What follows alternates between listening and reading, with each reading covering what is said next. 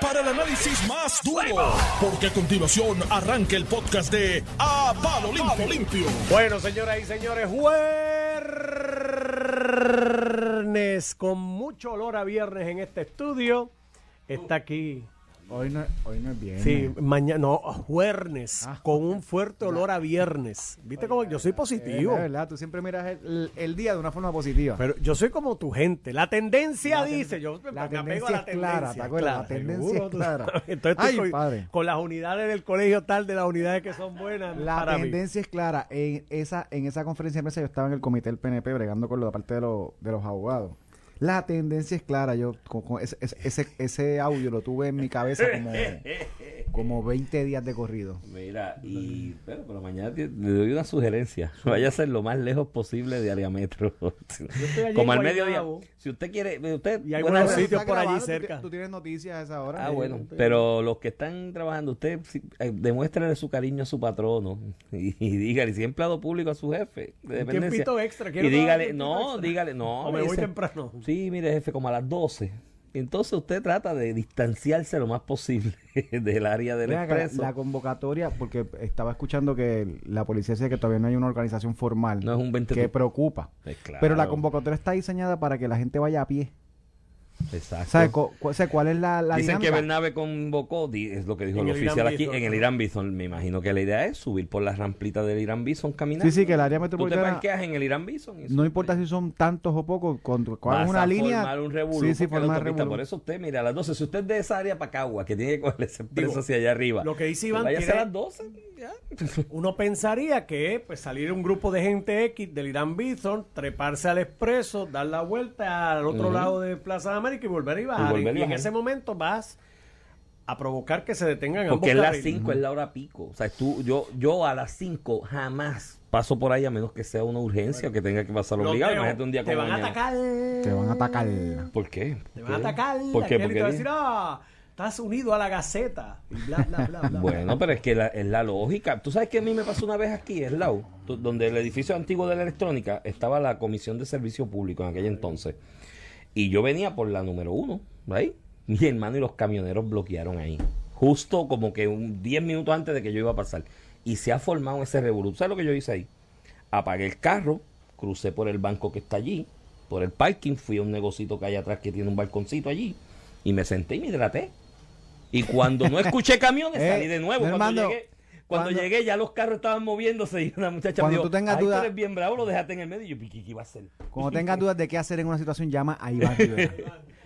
te veo, buen, buen día, te veo por la tarde. empecemos por eso, fíjate, mañana. Mira, Y- Iván, ma- mañana en la manifestación, este Tatito Hernández y José Luis Dalmau no asistirán por una cuestión física, ¿verdad? Digo yo, José pero Luis Dalmau están en espíritu están y en- convocaron. está, están en Irlanda, en Irlanda en una importante sesión para nuestros legisladores, ¿verdad? No, para no, que se enriquezcan. Están celebrando el qué sé yo, qué aniversario del Parlamento de Irlanda. Cuando usted piense dónde están nuestros legisladores con nuestros fondos públicos, en estos momentos se encuentran en Irlanda. Celebrando la legitimidad parlamentaria y la soberanía de otro país, de Irlanda, porque prácticamente lo que se está conmemorando es ese. Pues qué chévere, que a lo mejor vienen, vienen de allá con, con buenas ideas para resolver el problema en Puerto Rico. Bueno, en Irlanda lo que hicieron fue que se lo que hizo Irlanda fue que se independizó de Inglaterra. Yo siempre he dicho que eso es una opción en Puerto Pues Rico y claro. lo apoyo la estadidad, De pero hecho, para la deuda misma. O sea, aquí tú, tú quieres evitar que si lo del recorte de las pensiones, según tú dices, ¿no? Y quieres evitar los pleitos, y quieres evitar promesas, y quieres evitar pagar la deuda ilegítima, que Sí, le sí, llaman, sí. ¿no? Pues tú te independizas en estricta teoría de tratado, en un proceso de secesión, la deuda del pueblo que se independiza es carga de la, administración. Ah, pero tienes que independizarte, tienes que tener la babilla. Ah, pero queremos quedarnos como estamos y no pagar. Pues, mira, entonces ese tema te lo coyunto con, con la decisión de la juez Swain ayer. Básicamente la juez Swain emitió un dictamen que invalida la ley 7, no la del 2009, la ley 7 del 2020, que es otra ley. La ley retiro digno, que era una ley que creaba un fideicomiso, un fondo para que no se cortaran y se restituyeran los recortes que se hicieron en el 2013 en la administración de García Padilla. Y, aquí lo discutíamos, que, que, que esa ley era hasta ofensiva para los pensionados porque le, le estuvimos vendiendo y todavía tú los escuchas hoy, que si apenen la decisión de la juez Swain, no hay tribunal que revoque eso. Le vendimos, como legislatura, como gobierno, le vendimos a los pensionados un sueño que nos iba a cumplir. Aquí lo discutimos desde el primer día que se estaba discutiendo la ley de retiro digno. Eso es una ley populista que no tiene cabida dentro de un proceso de reestructuración de deuda. La juez le iba a invalidar porque no solamente esa ley proveía para que no se hicieran recortes, sino que disponía un aumento en la pensión de ciertos empleados públicos que habían visto sus pensiones recortadas con las reformas del 2013 y, y creaba un definidas. y creaba un fondo que no tenía chavo eh, para, ¿De dónde iban a ser esos chavos? Es que es una barbaridad, pero anyway, la juez Swain yo creo que eh, aunque la ley en sustancia, ¿verdad? Es algo a lo que cualquier sociedad quiere aspirar, a tratar bien a sus pensionados, a cumplirle con el contrato en parte de empleo que suscribieron con el gobierno cuando trabajaron, que iban a tener X pensión, aunque podía sonar justo, no era real. Eh, eh, eh, no había manera de validarlo en un tribunal, no había manera de legislarlo conforme a lo que está pasando Puerto Rico hoy. Y en ese sentido, pues la juez hizo hincapié en eso, pero ha creado otras controversias paralelas, Iván, y aquí la, leer esa determinación con cuidado te, te, te expone ¿verdad? las fortalezas y las debilidades que puede tener el gobierno y la Junta en una futura pelea. Me explico. Ahora mismo, habiendo sacado la ley de retiro digno que viene oportunamente en este momento que se está discutiendo el plan de ajuste, habiendo sacado eso del medio, nos preguntamos qué puede hacer la Junta, qué puede hacer la legislatura para conseguir sus respectivos fines. Por un lado tienes una legislatura que está y el gobernador que está pidiendo cero recortes a los pensionados Cero recortes sobre lo que tienen hoy, porque ya habían tenido recortes muchos de ellos con la ley 3 del 2013. Que no les recorten nada a ellos y en el caso del Senado le introdujo unas enmiendas que pedía otras cosas más, que si a la Yupi se le dé 500 millones y no se le recorte de ahí por cinco años, que si se asegure la aportación de plan médico, que se cree un fondo para desarrollo económico de 300 millones, que se cree un fondo eh, para la pobreza y hasta un fondo para hacer un estudio eh, del plan universal el plan de salud universal.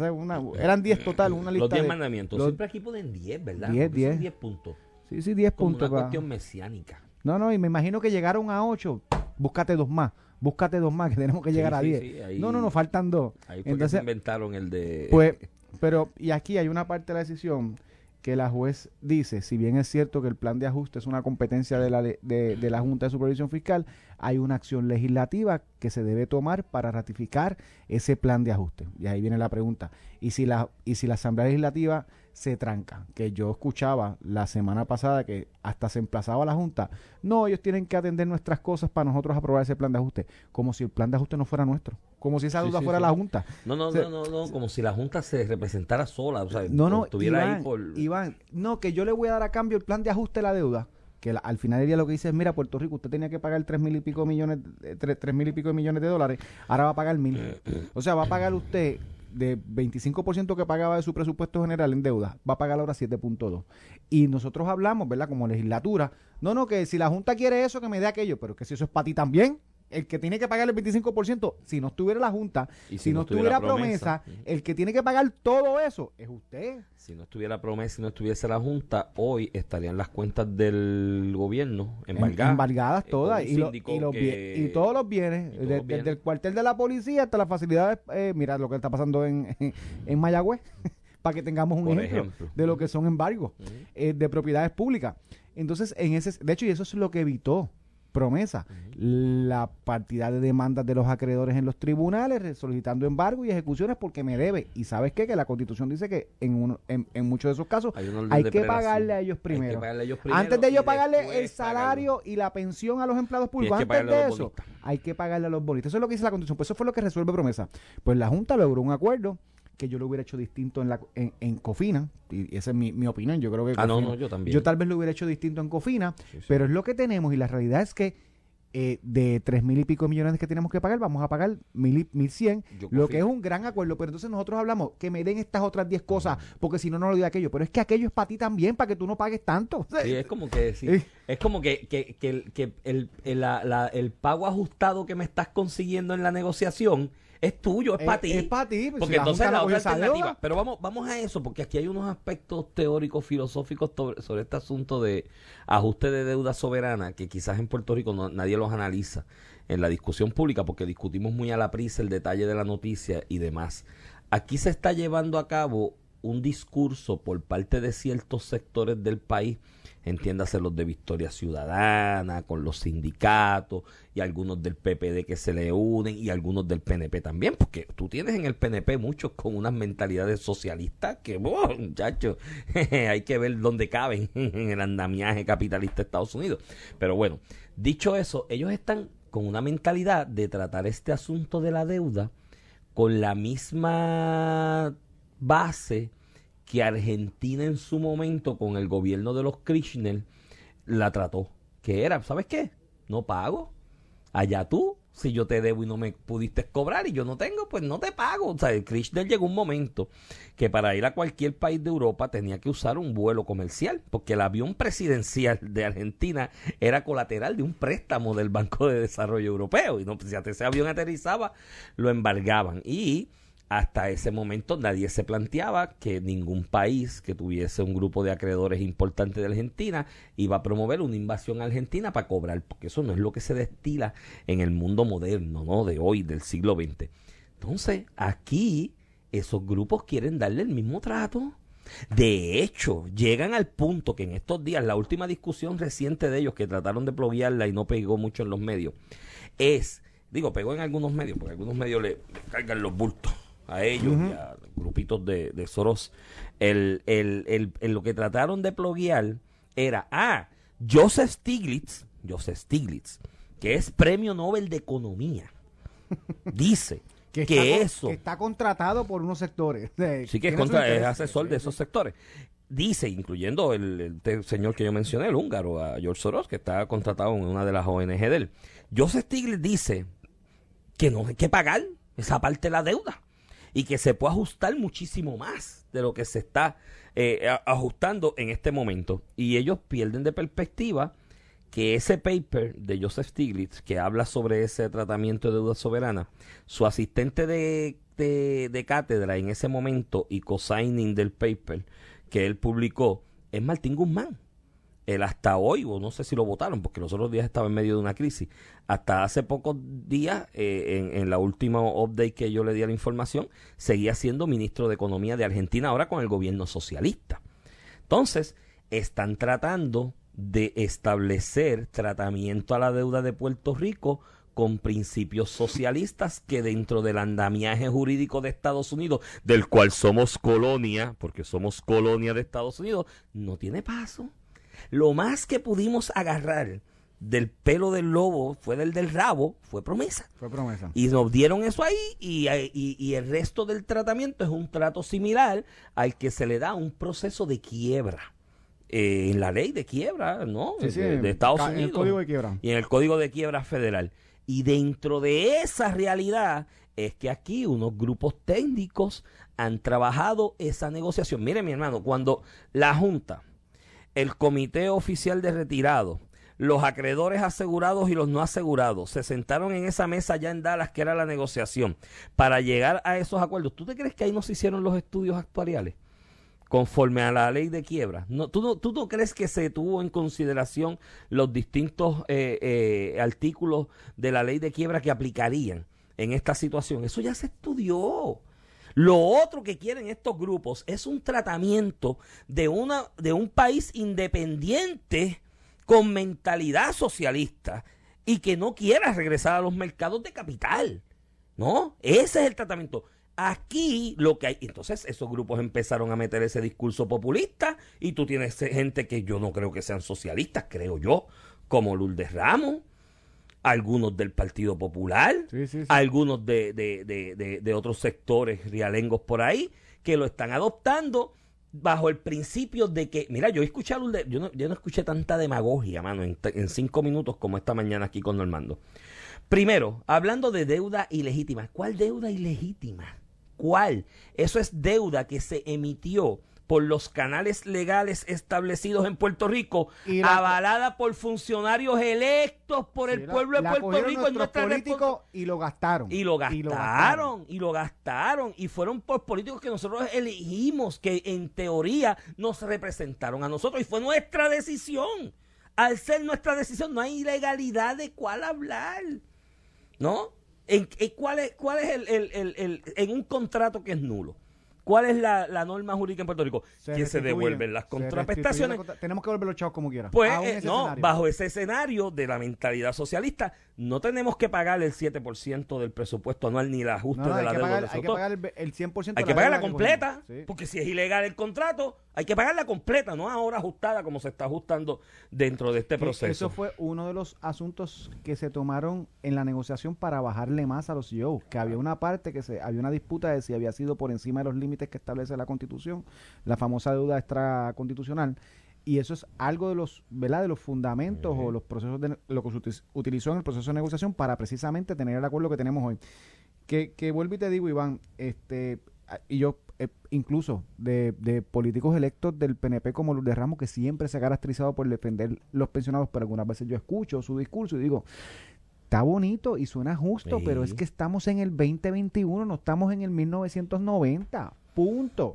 Estamos en el 2021 donde tenemos un proceso de quiebra, hemos conseguido un acuerdo que si tú le quitas lo que consiguieron en Cámara entre el Ejecutivo y Tatito Hernández, si, esa pelea la damos sola, de que mira, yo te voy a aprobar el plan de ajuste que tú quieras, pero no vamos a permitir cero recortes a los, a los pensionados hoy. Mano, ganamos. Y la Junta Pero tiene por que, mucho. y la Junta tiene que echar para atrás. Entonces le metemos estas otras 10 cosas como con ganas de que, como, como si lo otro fuera para ellos. Con ganas no, de lo- chaval, sí, con ganas de sí, para bloquearlo. Yo voy a... Entonces la juez dice, que es lo peligroso, la juez a entrever de que sin la acción legislativa tú no puedes recortar la deuda. ¿Qué pasa en un proceso de Bueno. quiebra? ¿Qué pasa en un proceso de quiebra si eso no ocurre? Te desestiman la quiebra y que vamos a la guerra a los tribunales, a que nos embarguen, a que nos cobren el 100%. Entonces, ese es el escenario que, que Puerto Rico no se puede jugar, además de los años de disputas legales que vamos a tener con una Junta de Supervisión Fiscal Por todavía. los riesgos que implican esas Podemos, disputas por eso te legales. digo, riesgos, pero además de eso, eso perpetúa a la Junta por, por 10 Ah, no, años. claro, no, y retrasa nuestra entrada a los A mercados de capital que nos urge, nos urge. Mira, cada año. Y nos hemos tenido, hemos tenido suerte, Iván, de que pasaron, ¿verdad? De que dentro de las tragedias que pasaron nos llegaron un montón de fondos federales. Nosotros estamos viviendo en una burbuja. La economía de Puerto Rico, luego de este de esta burbuja, si nosotros no eh, arreglamos toda la situación fiscal y económica que tenemos, nosotros vamos para abajo bien duro. Pero nada, es pues pongamos ese tema a lo que nos Mira, cae todo encima. Cada año que Puerto Rico se retrase en su ruta a reinsertarse a los mercados de capital, nos trae en consecuencia en manera exponencial cuatro o cinco años de retroceso en el proceso de crecimiento económico y de volver a tener un crecimiento económico sostenido al margen de las ayudas federales y los fondos federales y la vaina, porque ¿sabes? aquí una vez Julia Keles él dijo respecto al Departamento de Educación que María había sido una bendición o algo así, ¿no? Por, para efectos de la infraestructura del Sí, sí, Departamento para- de Educación. para que lleguen chavos. Porque iban a llegar chavos que no teníamos ¿Sabes en medio de la quiebra. Y era verdad. es verdad. Y es es, es verdad. una tragedia, nadie quiere el huracán, Claro, pero llegaron Pero ella lo dijo, quizás no tuvo la selección de palabras adecuadas y mi hermano la, la querían quemar en la hoguera de que es insensible. Mira, nos duele lo que pasó con María. Todos lo sufrimos. Tenemos estrés postraumático con lo de María. Pero aquí hay una realidad, mi hermano. Hay una infraestructura crítica que se va a poder levantar debido a que cuando pasó el huracán María y el Congreso y las instituciones federales pusieron el ojo en Puerto Rico a base de esa tragedia, vinieron los chavos, porque no los habían. Aquí antes, en un paso de huracán, George, Hu- Hugo, los que fuesen, ¿qué, ¿cuál era la prioridad? Poner casas, hacer casas. Rápido, casa que se llevó huracán, hazla. Y un puente, y los puentes, porque tenías que comunicarle. El resto de infraestructura, tú tienes aquí, al, mira, el alcalde Yabucoa, con esos fondos federales, va a ser un estadio de béisbol de 25 millones. En Yabucoa, yo no sé qué va a tener ese estadio, porque el Minute Maid en Houston tiene techo, aire acondicionado, 40 mil fanáticos y costó 200 millones, te cuesta 25, debe estar por ahí, con techo a lo mejor, eh, para que no se suspenda luego por lluvia. Eh, aquí hay infraestructura que se va a levantar gracias a esos fondos, que no lo teníamos, estábamos en quiebra.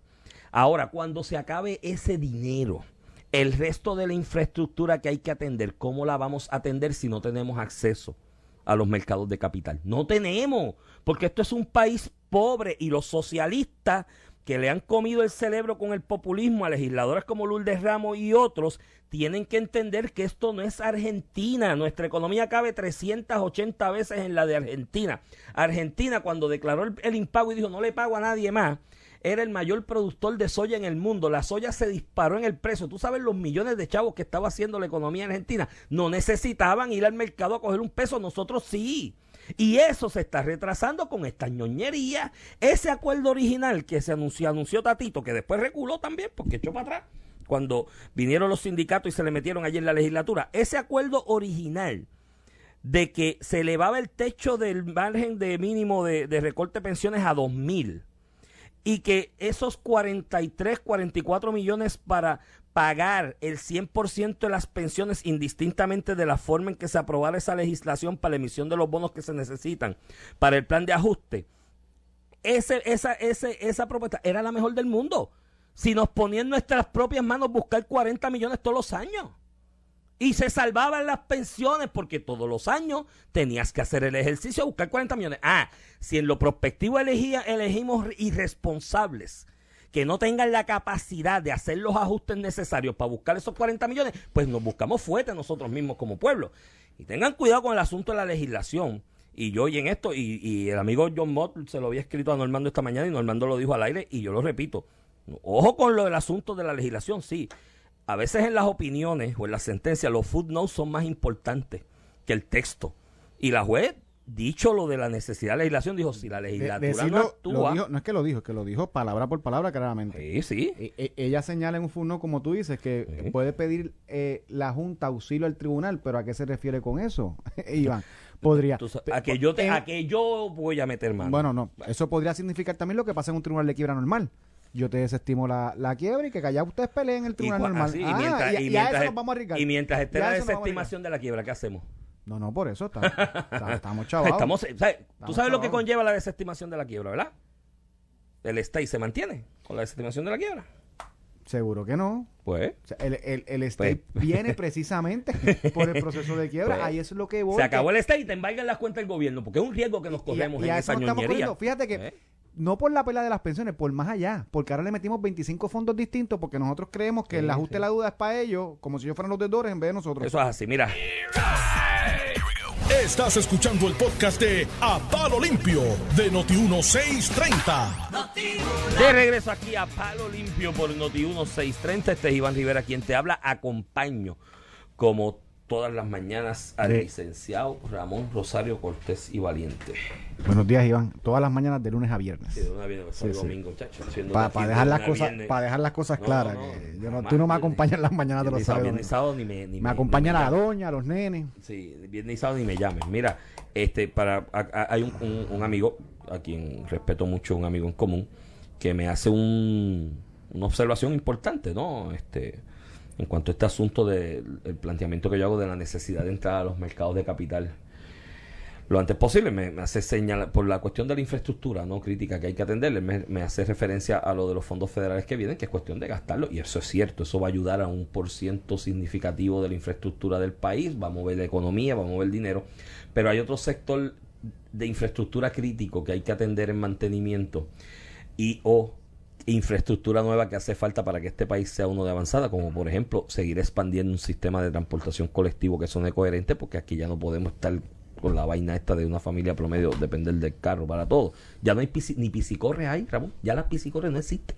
Tampoco. Eso no, no, con la frecuencia que antes, pero las la ves en la, más para la isla. Y esos otros sectores pues de la infraestructura, pues yo entiendo que sí que necesitamos acceso a los mercados de capital porque el mundo sigue avanzando, todo el mundo sigue avanzando y nosotros nos seguimos quedando atrás. Y, y esto, el, el comentario de, de quien tú señalas, que es amigo de los dos, este y que no digo el nombre porque no sé si lo dejan, ¿verdad?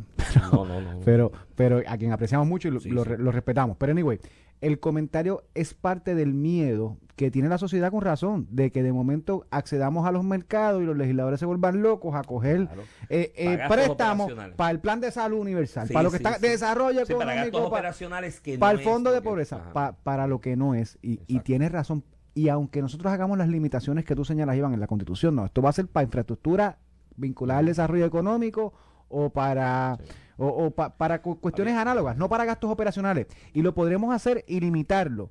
Pero el solo hecho de que Puerto Rico salga de la quiebra y tenga acceso a los mercados, aunque no lo usemos, aunque decidimos como gobierno, mira, nosotros no vamos a coger prestado un peso más. Punto. El simple, el simple hecho de salir de ese proceso de quiebra y de poder tener acceso a los mercados, aunque no, no lo utilices, nos permite atraer inversión y de hecho confi- hacer, darle la confianza al de aquí, a que invierte en Puerto Rico. Aquí hay muchos negocios que con este panorama, con estas noticias, dicen, mano, yo no me atrevo a coger los chavos que yo tengo e invertirlos en un nuevo negocio o ampliar el que tengo, Te voy a- porque no sé dónde Puerto no sé Rico va a estar los próximos exacto. cinco años. Y hay inversión que se puede atraer que depende de que establezcas algún tipo o cierto tipo de infraestructura para que esa inversión llegue, que si no tienes acceso a los mercados de capital, cuando te llega la oportunidad, mira, me encantaría estar en Puerto Rico, pero tú no tienes la capacidad Mira. de fabricar o establecer esto. Y te voy a poner un ejemplo rápido, que fue un engaño, porque cogieron al pobre Rafael Hernández Colón, que Dios lo tenga en la gloria, engañado. Aquí hubo una aerolínea que le vendió a Rafael, que iba a ser el hub principal de Latinoamérica en el aeropuerto Luis Muñoz Marín. Y por ahí es que vino la cuestión de hacer la Piñero Expreso, que después eso se malogró, junto con lo del puente Teodoro Moscoso, porque era una avenida para llegar directo al aeropuerto a la, a la menor cantidad de tiempo posible. Y Rafael creyó en eso y dijo, vamos a meter, y se metió deuda, me imagino que fue parte de ese proyecto con deuda, la APP con lo del puente Teodoro Moscoso, porque venía ese hub. Después la aerolínea dijo, no, lo, ya se le eso. Pero- pero, pues, Pero fíjate que de- y, y esa infraestructura no se perdió, se usa. Eh, y es parte de nuestro buena, y a mí Me sistema. encanta cuando voy para el aeropuerto. A mí me gusta ver esas banderas de Puerto Rico y Estados Unidos ahí ondeando. Me, me siento en la estadidad. Y de San Juan ahora Pero- también. Ahora hay de San Juan también. Hay de San Juan ahí, Sí, no. Por los 500 años. Que ya acuérdate que llegó Miguel Romero también, que como, como Estados Unidos, Puerto Rico y Miguel Romero. Mira, Iván, pero, pero co- coincido contigo y te lo digo porque hasta eh, con clientes que yo tengo que tienen un, un negocio súper exitoso, ellos piensan y todo, meterse en un negocio nuevo o ampliar el que tienen, precisamente por, porque Puerto Rico tiene una incertidumbre, no solamente con el proceso de quiebra, dónde vamos como jurisdicción, qué economía vamos a incentivar y eso pues te aguante en la medida que nosotros vayamos aclarando estos cabos, ¿verdad? Como decirle al mundo, mira, salimos de la quiebra, we are here, tú sabes, Eh, pues eh, eso va a cambiar y pues lo veo así, además de que le ponemos punto final a nuestra deuda, porque la gente piensa en los bonistas que si le vas a dar millones de pesos a los bonistas, dinero que se supone que se lo demos, ¿verdad? Porque nos No, prestaron chavos. menos. Por eso van a coger mucho menos.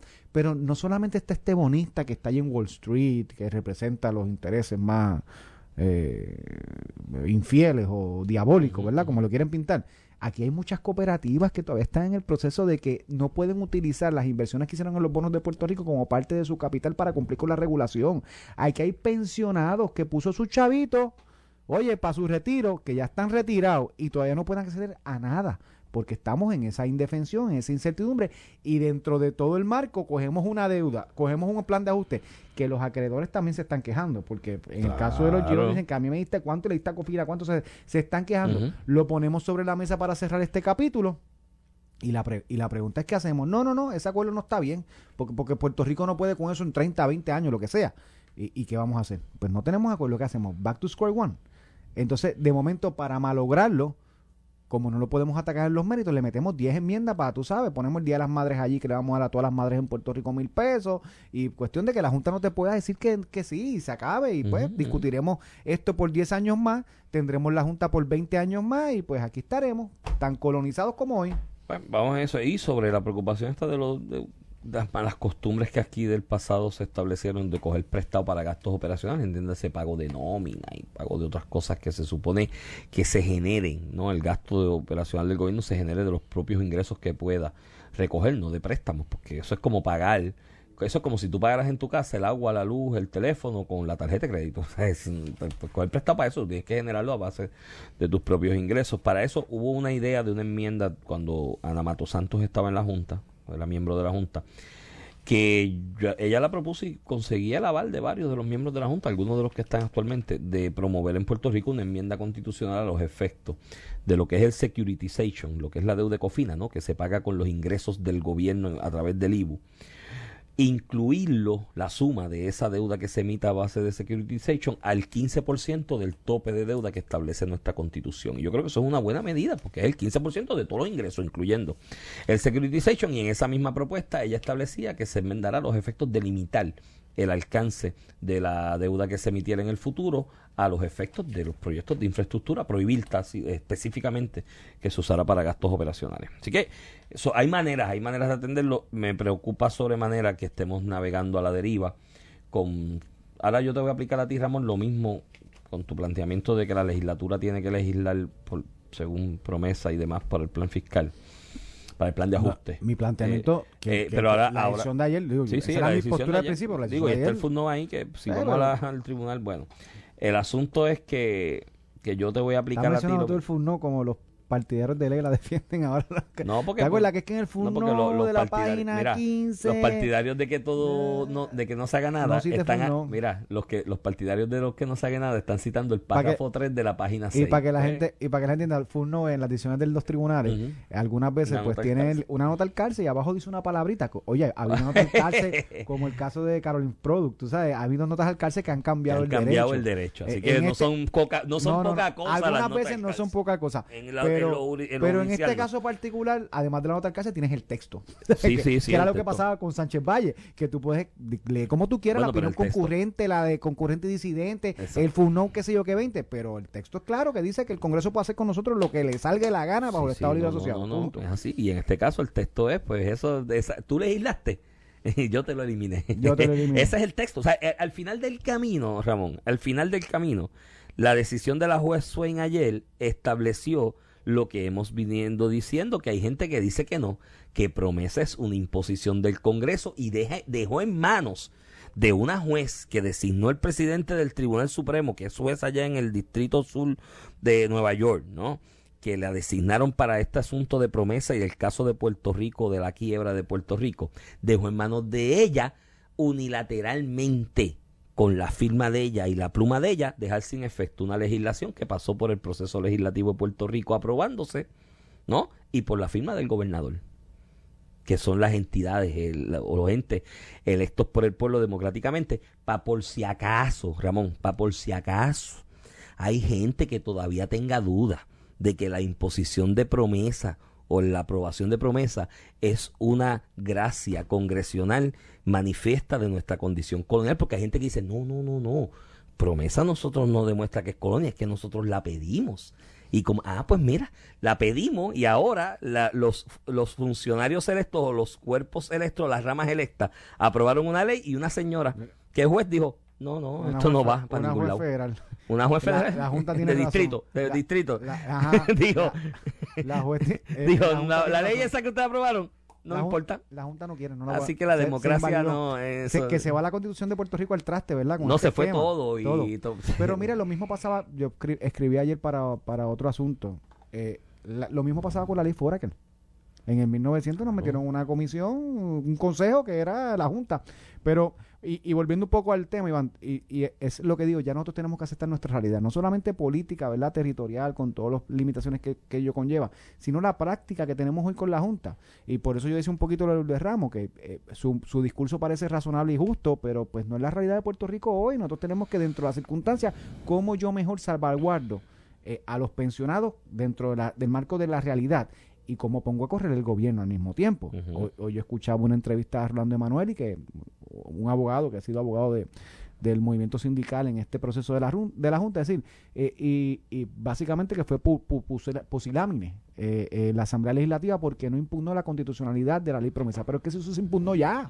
El Supremo de los Estados Unidos, en Aurelio, en el 2020, no hace, no hace más de un año, dijo ya que es constitucional y que el Congreso puede hacer con nosotros lo que quiera. Entonces, Pero si él ¿Cómo impu- que, cómo que la Asamblea Legislativa Él impugnó los nombramientos de los miembros de la Junta y perdió. En, el mismo caso, Aurelio. Lo que y, la- y el, y el Tribunal Supremo validó la ley y la facultad del Congreso para hacer lo que quiera con un territorio que dice no son nombramientos eh, eh, eh, del Ejecutivo como si tú llevas un caso como ese, si a estas alturas tú llevas un caso como ese y llega a la Corte Suprema de Estados Unidos o a Boston, voy- yo le impondría temeridad, y le decía, mira, léete, A lo que voy es que en tenemos que pasar la página y aceptar nuestra realidad que yo hubiera querido que fuéramos Estado, independencia o tuviéramos una soberanía que no tenemos hoy, pues eso es otra discusión. Podríamos tener la venta, pero no es lo que tenemos, lo que No. tenemos es esto. Tenemos limones y, tenemos que hacer y limonada tenemos con que ellos. bregar y dentro de todo pues hemos tenido un vehículo para que no nos demanden por la deuda y nos embarguen las propiedades públicas dentro de todo tenemos eso pues cómo lo utilizo y salgo de eso pues tengo que terminar Sí, el sí. plan de ajuste mínimo Sí, sí, es lo mismo que yo siempre he dicho, ¿no? De alguna manera sobre lo que pasó con Muñoz en los cuarenta y pico, 48, 50, que mucha gente lo critica, pero yo dije, mira, párate, suave con eso. Somos una colonia, eso hay que aceptarlo. No puedo negar que hubo un desarrollo económico a partir del 50 que se debió a otras cosas, no necesariamente a la aprobación de la ley esta de relaciones federales, ¿no? Las condiciones en el mundo que influyeron. Pero el hombre allí, Muñoz, yo no, no, no puedo hablar mal de Muñoz ni, ni, ni, deshonrar su memoria por lo que pasó entre el 48 y el 50, porque al hombre le dieron limones. Mira, dijeron, ahí están los limones. Y el hombre hizo limonada con lo que había. Ah, que en un futuro podemos tener otras frutas también y en vez de una limonada hacemos un fruit punch, pues eso es lo que tenemos que buscar y tratar de, de, de mover. Pero la, realidad es que coincido contigo en el contexto que estamos hoy, eso es lo que tenemos. Ahora, sobre el asunto de la legislatura, volviendo a este planteamiento, Ramón, yo te voy a decir lo mismo que tú me dijiste a mí cuando yo te vine aquí hace dos días, tan ilusionado, idealista y optimista con una reforma contributiva que tú me dijiste que te da miedo lo que pueda salir de la Sí, es que legislatura abriendo esa puerta de una mírate, de cambiar mírate. el código de renta pues a mí ahora mismo me da pavor pensar lo que puede pasar en la legislatura en Cuando, este lea, proceso cuando lean la determinación, pues, pues eh, no, me, Eh. me da pavor pensarlo ¿sabes? I- Iván, pero es que no te tiene que dar pavor, lo sufrimos ahora. La- se envalentonaron en la ley de ajuste de la deuda de uno, le metieron 25 cosas allí para nosotros repartir chavos, le hicieron un barrileto, un super era un plan era un plan dijeron Eso dice Zaragoza, que era un... No, era parte de un plan maestro no, no, que es, una genialidad porque Sí, sí, fue Zaragoza el que dijo que eso, que ya lo había hablado con Tatito y que lo que ellos iban a hacer era ver cómo la Junta respondía a esas 10 cositas que le metió José Luis del Mao, el que ellos van a hacer. Ay, pues la Junta cómo- Cómo se respondió juega, ¿verdad? Con, con el futuro de. entonces de ahora Rico. tenemos que esperar toda una semana a que lleguen esta gente de Irlanda Si para ver qué va a pasar Creo que hay hay sesión, cosas más importantes hay, hay sesión el 18 de octubre. mira pero Creo hay que es la próxima sesión y van a estar los presidentes. hay algo más importante que en, en Irlanda en este momento que esté pasando en Irlanda que atender este asunto vital claro- para Puerto claro Rico que sí, van. ¿Qué? Hay unas cervecitas bien frías. Irlanda hay hay, buena cerveza. hay- hay unas cosas. y hay- buen whisky hay unas vistas bien bonitas y pues digo si no fuera porque estamos pregando con, con el plan de ajuste yo les compraría un pasaje a esta, a esta administración de la legislatura cada dos o tres semanas para que se vayan y, y verdad porque es que en para la que no dañen más la cosa. Claro en la medida que no hay legislación nueva pues tú no tienes estas complicaciones. Este que te digo paso de hecho sea de paso la legislatura se acaba en noviembre 18 Eh, y dónde están los nombramientos oye verdad y normalmente y el secretario de Estado tú Ah. sabes que si a Pierluisi le pasa algo hoy No, ¿dónde están las bueno, confirmaciones? Sería ¿Te acuerdas que al final de la sesión pasada, llevamos un año ya bregando con los nombramientos, de la sesión pasada el gobernador tuvo que retirar, retirar varios nombramientos porque la legislatura no los consideró. Este, pues todavía no los ha considerado y ya estamos acabando la segunda sesión. Pero nada, buena fe dicen. Oye, ¿verdad? Se van, digo, ya renunciaron unos en el camino, en el componente seguridad. Se fueron como tres a pique. Se fue 911, se fue manejo Pero, de pero, emergencia. pero fíjate, eso, está, eso no fue problemas de confirmación. Porque no, no, el no, pero que si hubiesen estado confirmados en aquel momento ni renunciaban, sabe Dios, porque Sí, sí, la sí. incertidumbre es lo que los ha motivado. Digo, me dijeron que en el caso de uno hay una cuestión de salud también, que pues, allá mis deseos que salga bien. Este, pero hay un montón de gente ahí por confirmar sí todavía. Y jueces, y fiscales, y todo, todo. no hemos hecho nada. Ahí vino. Estamos suavecitos.